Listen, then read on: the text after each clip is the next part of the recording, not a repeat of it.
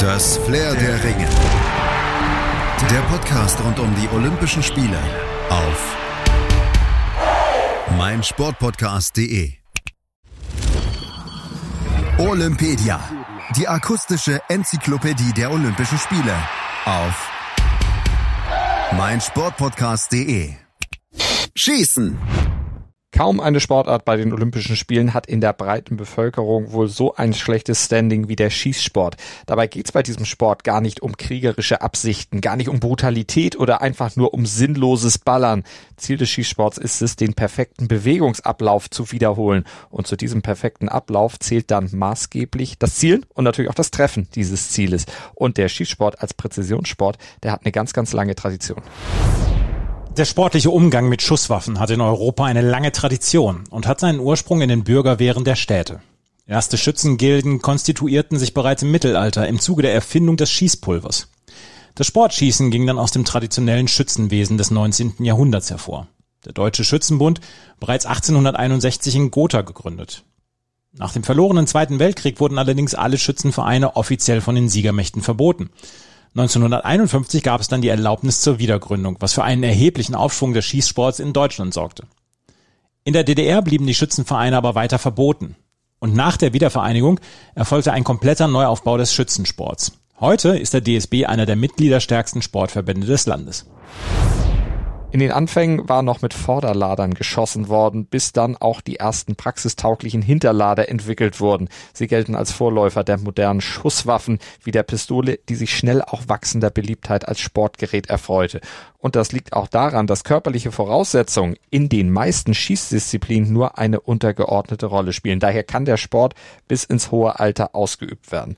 Und man kann mit ihm sogar recht früh beginnen. Grundsätzlich können die meisten Schießsportarten ab einem Alter von neun bis zehn Jahren ausgeübt werden. Das genaue Einstiegsalter hängt dann von der verwendeten Schusswaffe und dem für sie geltenden waffenrechtlichen Mindestalter ab und natürlich von den körperlichen sowie geistigen Voraussetzungen der Kinder und den Voraussetzungen des jeweiligen Vereins. Das Sportschießen hat mehr positive gesundheitliche Auswirkungen, als man auf den ersten Blick denken mag. Schießen fordert und fördert die Hand-Auge-Koordination, die Feinmotorik, aber auch Kraft und Ausdauer sind elementar. Eine Waffe zu bedienen erfordert starke und stabile Arme und Hände. Um die Waffe stillzuhalten und den Schuss ins Ziel zu bringen, bedarf es einer ruhigen Hand.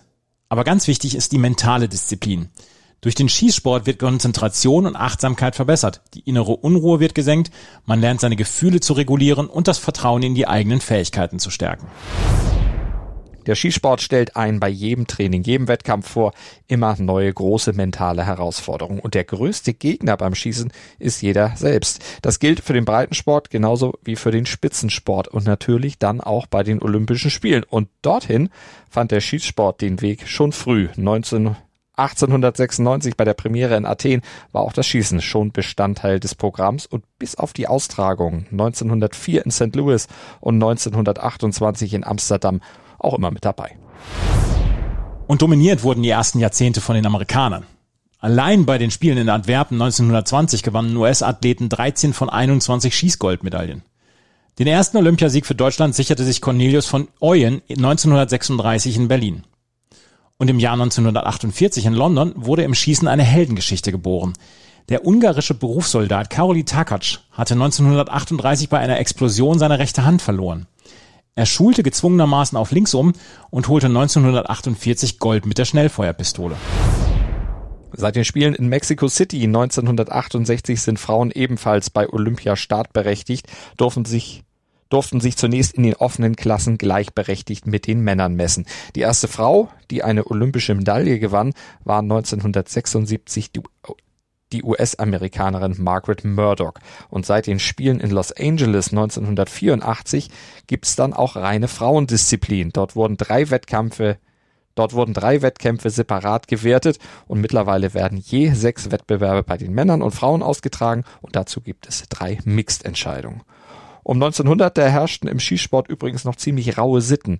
Bei den zweiten Olympischen Spielen in Paris, da wurde beispielsweise noch auf lebende Tauben geschossen. Das hat sich natürlich dann geändert. Lebende Ziele gibt's nicht mehr und geschossen wird mittlerweile auch nur noch mit speziell entwickelten, hochtechnisierten Sportwaffen in verschiedenen Gattungen. Unterschieden werden drei Waffengattungen. Das Gewehr, die Pistole und die Schrotflinte. Beim Gewehr- und Pistolenschießen zielen die Athleten auf stationäre Zielscheiben mit aufgedruckten konzentrischen Kreisen. Je näher der Schuss zum Zentrum liegt, desto mehr Punkte bekommen sie. Diese Wettbewerbe werden in der Halle ausgetragen. An die frische Luft geht es dagegen zum Schießen mit der Schrotflinte. Hier feuern die Sportler innen auf fliegende Tontauben und die Anzahl der getroffenen Ziele entscheidet über Sieg oder Niederlagen. Und mit diesen drei Waffengattungen werden verschiedene Wettbewerbe ausgetragen. Bei den Gewehrwettbewerben gibt's Wettkämpfe mit 50 Metern und 10 Metern Entfernung zur Zielscheibe und beim 50 Meter Wettbewerb, da müssen die Sportler aus drei unterschiedlichen Positionen das Ziel treffen. Stehend, liegend und kniend. Und beim 10 Meter Wettbewerb wird mit Luftgewehren und nur aus einer Position geschossen. Mit der Pistole schießen die Frauen aus 25 Metern aus stehender Position auf ein Ziel. Die Männer müssen aus gleicher Distanz dann mehrere Schüsse in einem Zeitfenster von 8, 6 und 4 Sekunden abgeben. Diese Disziplin nennt sich dann Schnellfeuerpistole. Außerdem gibt's für Männer und Frauen noch den Luftpistolenwettbewerb bei dem das Ziel aus 10 Metern anvisiert wird. Und beim Schießen mit der Schrotflinte, da unterscheiden wir die Disziplinen Trap und Skeet. Beim Trab werden die Tontauben aus einer festen Position durch das Sichtfeld des Schützen geschossen. Beim Skeet, da fliegen die Tontauben von links und rechts durch das Sichtfeld. Der ewige Medaillenspiegel wird angeführt von den USA. Sie haben in der langen olympischen Schießgeschichte nahezu doppelt so viele Medaillen eingesammelt wie das zweitplatzierte China. Deutschland liegt aktuell auf dem achten Platz der Nationenwertung. Und aus den USA kommt auch die bisher erfolgreichste Athletin, Kimberly Road. In Rio wurde die dreimalige amerikanische Flintengoldmedaillengewinnerin zur ersten Sommerolympionikin, die bei sechs aufeinanderfolgenden Sommerspielen immer eine Einzelmedaille gewinnen konnte. Der erfolgreichste Einzelschütze der Spiele ist der Koreaner Yong E-Yin, der von Beijing 2008 bis 2016 viermal Gold gewonnen hat. Aphanasis Kusmins ist der Sportschütze mit den meisten Olympiateilnahmen. Er nahm von 1976 bis 2012 an neun Austragungen teil und hatte 1988 für die UdSSR Gold mit der Schnellfeuerpistole und vier Jahre später Silber für Lettland gewinnen können.